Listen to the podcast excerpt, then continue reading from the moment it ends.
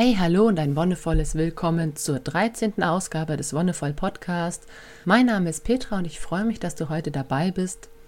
In Anschluss an letzte Woche, wo es ja um natürliche Familienplanung bzw. eine selbstbestimmte Verhütung ging, möchte ich heute mit dem Thema Sexualität weitermachen und im Speziellen auch konkreter darauf eingehen, was Sexualität für werdende oder bereits seiende Eltern bedeuten kann bzw. auch wie sie sich verändert.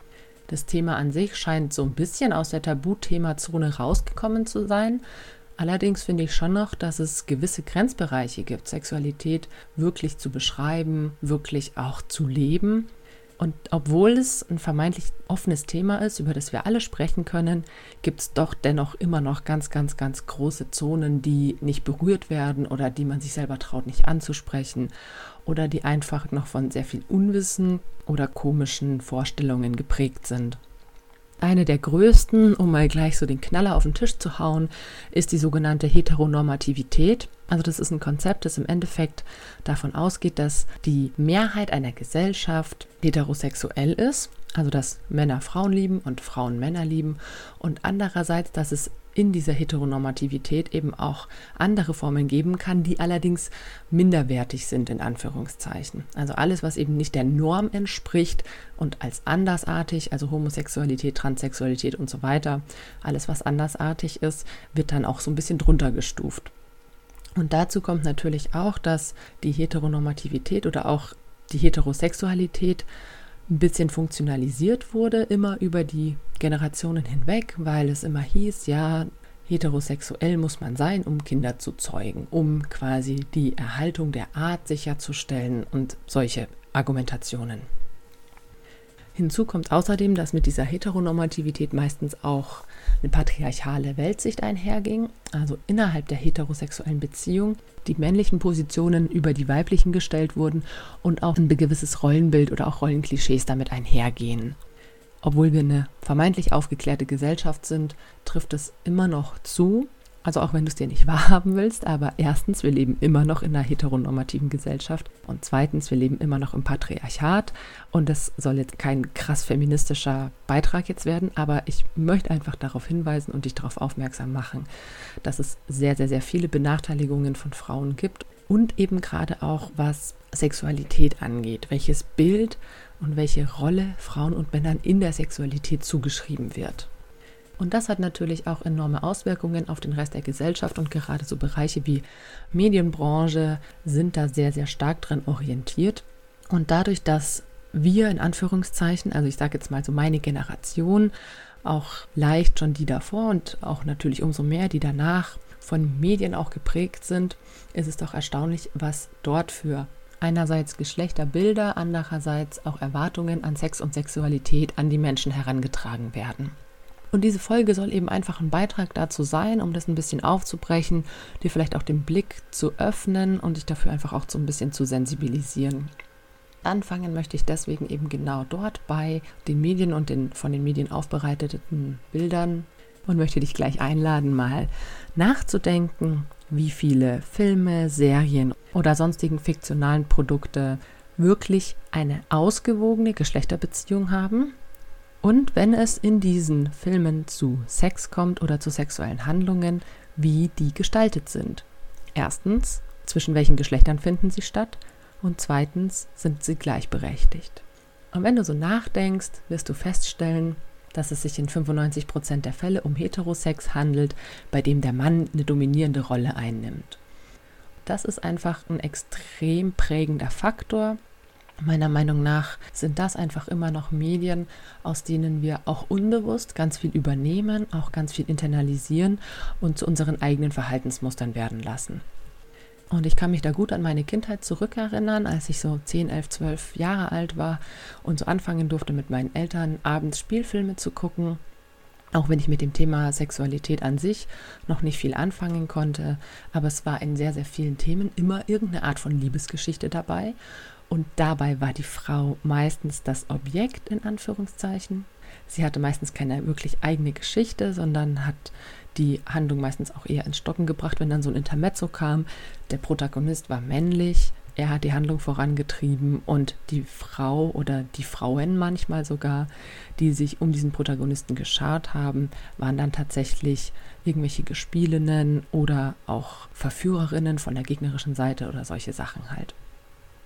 Und ich meine, wenn man selbst noch keine sexuellen Erfahrungen gesammelt hat, was bei mir der Fall war, dann ist es einfach was, was man auch teilweise so aufnimmt. Und ich kann mich gut erinnern, dass sowas wie ein erstes wirkliches Aufklärungsgespräch einerseits zwischen mir und meinen Eltern und andererseits auch in der Schule erst tatsächlich ein bisschen später stattgefunden hat. Und somit hatte ich dann schon gewisse Bilder und Vorstellungen in meinem Kopf, die da halt einfach waren und nicht mehr so leicht wirklich umzurütteln waren.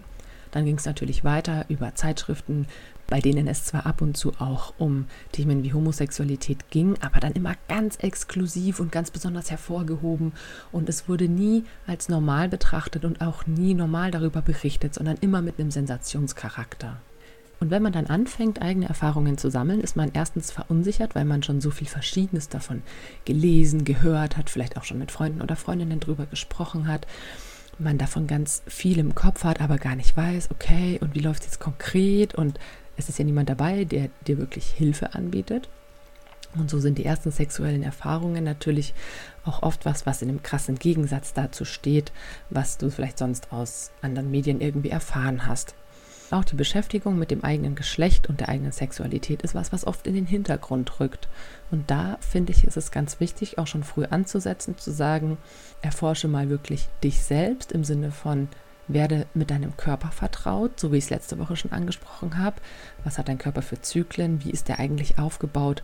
Und damit würdest du auch zum Beispiel herausfinden, was du magst, welche Berührungen du magst, welche du nicht magst. Wenn du das nicht für dich selbst herausfindest, fällt es dir natürlich auch total schwer, das dann zusammen mit einem Partner oder einer Partnerin zu artikulieren und auch zu leben. Und bei vielen ist es einfach so, dass die erste sexuelle Erfahrung mit einem anderen Menschen vor der eigenen liegt, also mit dir selbst. Dadurch kommt es dann eben auch häufig zu Enttäuschungen, manchmal sogar so weit, dass Menschen für sich beschließen, hm, okay, ja, das mit dem Sex ist jetzt irgendwie gar nicht so geil, wie immer alle sagen, aber kann man ja schon machen. Es ist erstaunlich, dass ich auch immer wieder Frauen jetzt in meinem Alter treffe, also Ende 20, Anfang 30, die keine Erfüllung im Sex sehen, also die, die das nicht wirklich als Ekstase erleben, sondern so als beiläufiges Geplänkel in Anführungszeichen schon irgendwie schön, weil man sich nahe ist und irgendwie auch als Zeichen von Liebe und Intimität gegenüber des Partners oder der Partnerin. Aber es ist nie so das Wow-Erlebnis gewesen. Und ich muss sagen, das ist halt total schade, wenn du schon, keine Ahnung, 10, 15 Jahre sexuelle Erfahrungen gesammelt hast und noch nie zu diesem Punkt gekommen bist, wo du gesagt hast, das ist zum Beispiel ein Orgasmus oder das ist die Ekstase für mich oder das ist so der Kern von Sexualität. Das kann bei jedem Menschen unterschiedlich sein, aber ich bin der Meinung, Sex einfach nur so als Nebensache zu betrachten, ist fatal, weil dann kommt es auch ganz schnell innerhalb von einer Paarbeziehung dazu, dass es auch abflaut, wenn du da nicht so viel Wert drauf legst und vielleicht dein Partner oder deine Partnerin schon, dann ist es für dich einfach total schwierig, das auch nachzuvollziehen, was die andere Person darin sieht. Da steht es einfach wieder total im Vordergrund, Bedürfnisse zu artikulieren und davor natürlich erstmal die Bedürfnisse auch zu erkennen und wahrzunehmen. Was sehr schön sein kann, ist diese Bedürfnisse gemeinsam mit einer Person herauszufinden. Also wenn du auch schon sehr früh irgendwie mit Menschen in Kontakt gekommen bist und da sexuelle Beziehungen eingegangen bist, ist es sehr wertvoll, sich gegenseitig zu erforschen, sich gegenseitig zu erfahren und da einfach ganz leichtfüßig und ganz unbeschwert ranzugehen. Das können wir in einem gewissen Alter leichter als später, weil später haben wir wieder diesen Druck, gewisse Erwartungen erfüllen zu müssen, einem gewissen Ideal entsprechen zu müssen was eigentlich gar nicht der Fall ist, aber irgendwie ist das so in unserem Kopf. Und wenn du schon früh jemanden hast, mit dem du dich gemeinsam auf diese Reise begeben kannst, dann hast du natürlich die Chance, das auch ganz exzessiv auszuprobieren, auch mal Sachen auszuprobieren, die dir vielleicht komisch erscheinen oder einfach mal zu experimentieren. Wenn du aber häufig wechselnde Partner oder Partnerinnen hast, vielleicht auch viele One-Night-Stands, dagegen ist an und für sich nichts einzuwenden, wenn das deine Art ist, Allerdings solltest du dir dann darüber bewusst sein, dass du dich selbst einfach sehr gut kennen solltest, beziehungsweise auch selbst deine Bedürfnisse gut artikulieren kannst in diesem sehr kurzen Zeitraum, den ihr euch kennt oder den ihr euch begegnet. Denn oft ist es einfach so, bei häufig wechselnden Partner oder Partnerinnen kann sich nicht dieses in Anführungszeichen eingespielte Team aufbauen, das du mit einer langjährigen Beziehung hast. Klar, bei einer langjährigen Beziehung kommen dann so Argumente wie, irgendwann ist das Feuer raus, irgendwann ist es Routine, irgendwann ist da nicht mehr so dieses Knistern. Ja, vielleicht, es sind halt einfach Qualitäten, die sich im Laufe der Zeit verändern.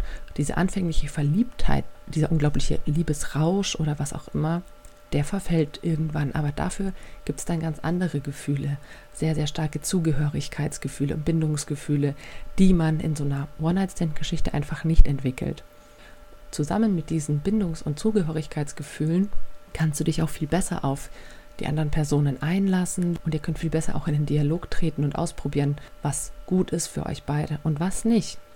Und wenn du in einer langjährigen Beziehung bist und auch schon so ein bisschen festgefahren bist, weil du eben denkst, oh, das Feuer ist raus und irgendwie fehlt der Pep, dann mach dir bewusst, dass es einerseits was ganz Normales ist und dass es andererseits gute Methoden gibt, dagegen anzugehen. Und das sind dann so Kleinigkeiten wie Rituale in den Alltag einbauen, die euch in eurer Zuneigung und in eurer Intimität wieder näher bringen. Wenn ihr euch einen Abschieds- oder einen Begrüßungskuss gebt, dass ihr das nicht nur flüchtig und spontan macht, sondern wirklich auch genießt, dass ihr euch öfter mal in die Arme nehmt und so weiter. Aus yogischer Perspektive gibt es noch zwei ganz interessante Aspekte. Das ist zum einen der der sexuellen Energie. Und zwar ist die sexuelle Energie eine Energie von vielen. Also es gibt verschiedene Energien in dir, es gibt verschiedene Chakren, die habe ich dir schon mal erläutert. Und die sexuelle Energie sitzt im zweiten Chakra, das Sexualchakra, also ungefähr so eine Handbreit unter deinem Bauchnabel. Dort ruht sie sozusagen und die ist immer irgendwie vorhanden. Und beim Sex kann die eben freigesetzt werden. Und die Ekstase bzw. der Orgasmus im yogischen Sinne ist quasi wie die höchste Stufe von Meditation. Es ist wie eine Art außerkörperliche Erfahrung. Das ist wirklich eine erhebende, erleuchtende Erfahrung. Und zwar, weil die Energie deinen ganzen Körper am Ende durchströmt. Also vom zweiten Chakra macht sie quasi eine Reise durch den Rest deines Körpers und wird am Scheitelpunkt, also an deinem Kronenchakra, wenn es zu einem Orgasmus oder einer Ekstase kommt, quasi freigesetzt. Gleichzeitig wird sie eben unten freigesetzt durch das erste Chakra beziehungsweise durch das erste und zweite Chakra in Kombination, wenn es eben zu einem Samenerguss oder auch zu einer weiblichen Ejakulation kommt, kann man es mehr oder weniger auch sehen, also diese Entladung, wohingegen die aus dem Kronenchakra eben rein spirituell ist, aber das der eigentlich erhebende Teil des Aktes sein soll. Also das eigentlich erhebende und erleuchtende ist, wenn sich deine Energie nicht nur unten, sondern eben auch oben freisetzt, und dadurch, dass du und dein Partner oder deine Partnerin eben so eng aneinander auch liegt, euch eure Auren verbinden, also eure elektromagnetischen Felder greifen dann ineinander und wenn ihr gleichzeitig auch noch einen Orgasmus habt, dann seid ihr quasi wie in so einer Art Energiekugel, die euch umhüllt, die euch versorgt, die euch eben diesen Zustand gewährt. Gleichzeitig kann man aber mit den Chakren noch auf einer ganz anderen Ebene arbeiten und das ist was sehr alltagstaugliches, wenn es eben zu so einem leichten Abflauen auch der Liebe kommt. Und im Yogischen ist es nicht als solche beschrieben, aber ich denke, du kennst es eher unter dem Namen Löffelchenposition.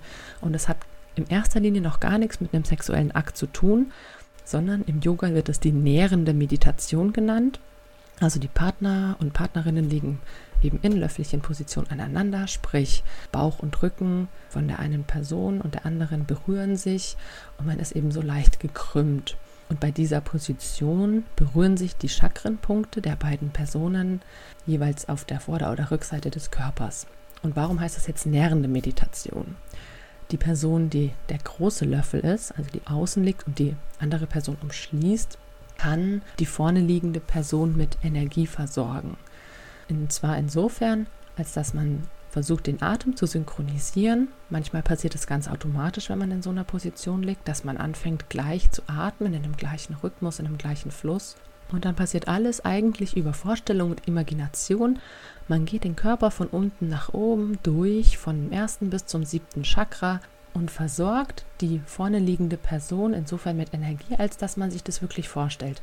Wie ein Energiefluss vom eigenen Chakra zum Chakra des anderen oder der anderen hinüberfließt. Und wenn du weißt, welche Farben die Chakren haben, also zum Beispiel das erste, das Wurzelchakra ist rot, dann stellst du dir wirklich vor, wie aus deinem Wurzelchakra eben so eine Art roter Lichtstrahl oder einfach auch so eine rote Welle zu deinem Partner oder deiner Partnerin hinüberschwappt. Und dann gehst du ins zweite Chakra, schickst eine orangene Welle rüber, dann ins dritte Chakra, schickst eine gelbe Welle rüber.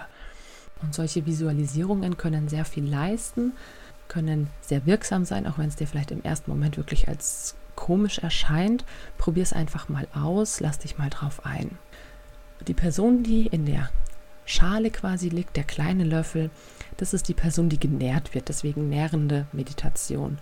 Und wenn ihr euch am Abend zusammensetzt und über euren Tag redet, hey, wie war es bei dir, was hast du getrieben, und eine Person einfach wirklich unglaublich erschöpft ist, vielleicht traurig, vielleicht verzweifelt, was auch immer, dann bietet es sich eben an, dass diese Person einfach innen liegt und versorgt wird von der anderen. Wenn es euch beiden nicht gut geht, dann kann man das auch abwechselnd machen und ihr könnt euch einfach immer gegenseitig versorgen und Energie aufbauen. Und manchmal ergibt sich dann tatsächlich aus dieser löffelchen Position und aus dieser Meditation heraus, ein sexueller Akt, einfach weil es was sehr Intensives ist, auch die Energie hin und her zu schicken. Und wenn sich das daraus ergibt, ist das wunderbar. Was im Yoga ganz interessant ist, möchte ich ansprechen, finde ich teilweise stimmig, teilweise auch nicht so ganz.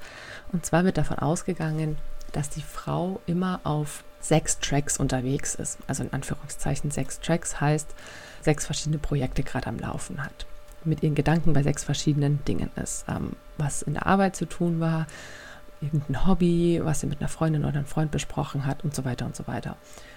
Und um die Frau wirklich auf Sex einzustimmen, also auf den Akt des Sexes an sich, bedarf es 72 Stunden Vorarbeit.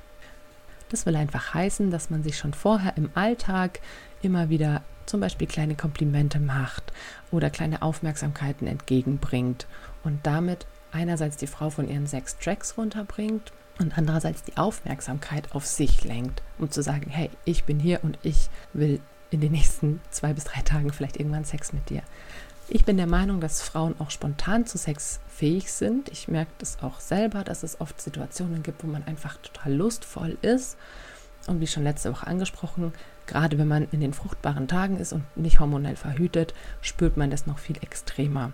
Deswegen sage ich klar, wenn du weißt, dass du generell viel um die Ohren hast und viel im Kopf hast, könnte es natürlich eine gute Möglichkeit für dich und deine Partnerin oder deinen Partner sein, einfach schon in den Alltag immer wieder auch Berührungen einzubauen oder eben mal ausführliche Küsse oder intime, tiefe Umarmungen. Wenn du also in einer langjährigen Paarbeziehung bist, kannst du diese so auch wieder ein bisschen mit neuem Feuer versorgen. Und wenn es dann dazu kommt, dass ihr euch für, zu Kinder entschließt, ist es natürlich eine ganz neue Herausforderung. Und auch hier gibt es ein yogisches Bild. Ein Paar, das sich länger kennt oder schon lange kennt, baut Verbindungen auf, also wirklich wie so Drähte. Und das kannst du vielleicht schon selber auch feststellen, wenn du in einer langjährigen Beziehung bist.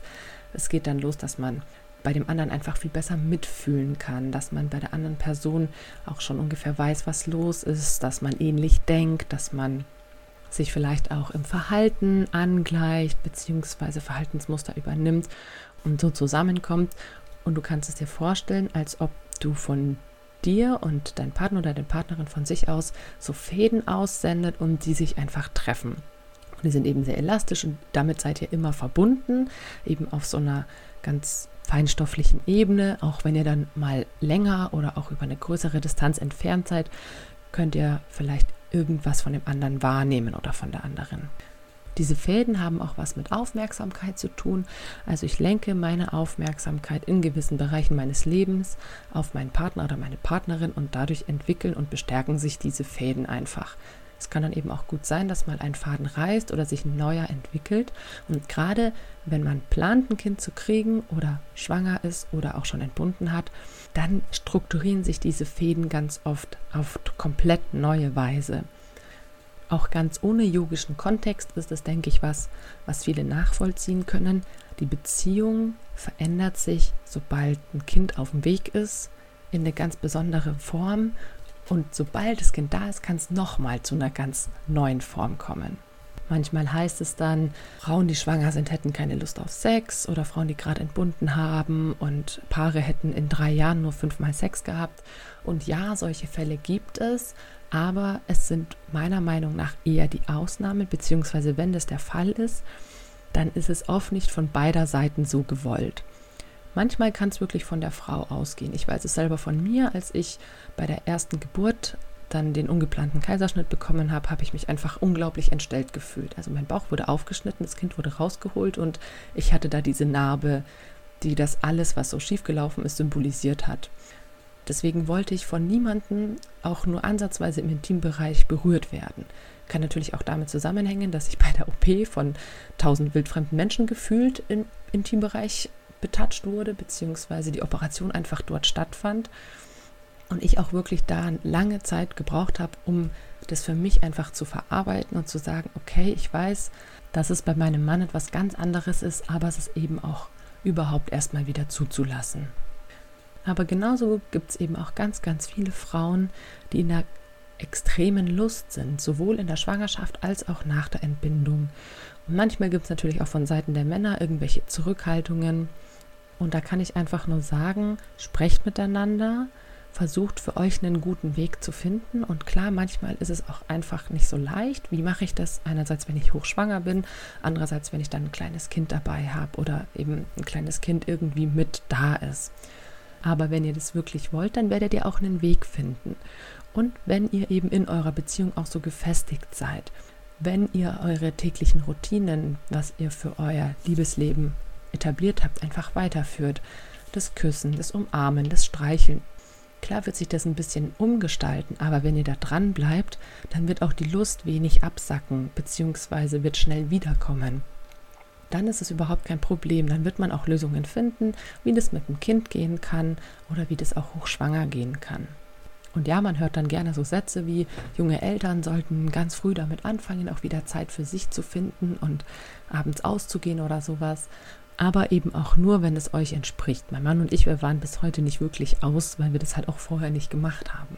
Aber einfach auch zu zweiten Spaziergang zu machen oder einfach nur einen Film zusammen gucken, wenn es euch entspricht, dann versucht es euch einfach einzurichten. Das Thema Sexualität kann man natürlich sehr, sehr, sehr umfangreich ausarbeiten, sehr umfangreich besprechen. Und ich hoffe, ich konnte dir im Rahmen dieser kleinen Folge einen Einblick dazu geben, wie ich darüber denke und jetzt habe ich natürlich einen Haufen Tipps, Tricks und Anwendungsvorschläge für dich. Zum einen schau dir sowas wie Open Black oder Sense8 an, wo es einfach schon medial aufbereitete, differenzierte Geschlechterbilder und Sexualitätsvorstellungen gibt und eben nicht nur dieses heteronormative. Dann solltest du, falls du es noch nicht getan hast, dir unbedingt darüber im Klaren werden, was du eigentlich willst was du beim Sex oder bei Sexualität brauchst, was dir wichtig ist. Und wenn du in der Beziehung bist, dann macht es auch wirklich gerne gleich mit Partner oder Partnerin, damit die oder der das auch macht und verständigt euch da einfach gleich auf einer Ebene. Und wenn du Single bist, dann probier einfach aus und versuche wirklich für dich herauszufinden, was das Beste ist. Und als weitere Anregung für alle werdenden oder seienden Eltern, wenn ihr merkt, irgendwie klappt es mit der Lust oder mit der Sexualität innerhalb eurer Beziehung nicht mehr so gut, dann versucht eben gezielt solche Routinen einzubauen, die euch im Alltag immer wieder mit sexueller Energie versorgen und somit das in Anführungszeichen Feuer eurer Liebe wieder neu entflammen lassen. Für heute bedanke ich mich dann fürs Zuhören. Gerne kannst du natürlich auch wieder Kommentare und Feedback dalassen. Und nächste Woche soll es dann um das Thema Körper gehen, konkret darum, wie wir selbstbestimmt mit unserem Körper umgehen können, wie wir auch Veränderungen unseres Körpers wahrnehmen und akzeptieren lernen können und natürlich auch, wie wir uns darin gut und wohl fühlen. Ich freue mich auf nächste Woche, wünsche dir alles Gute und noch einen wonnevollen Tag.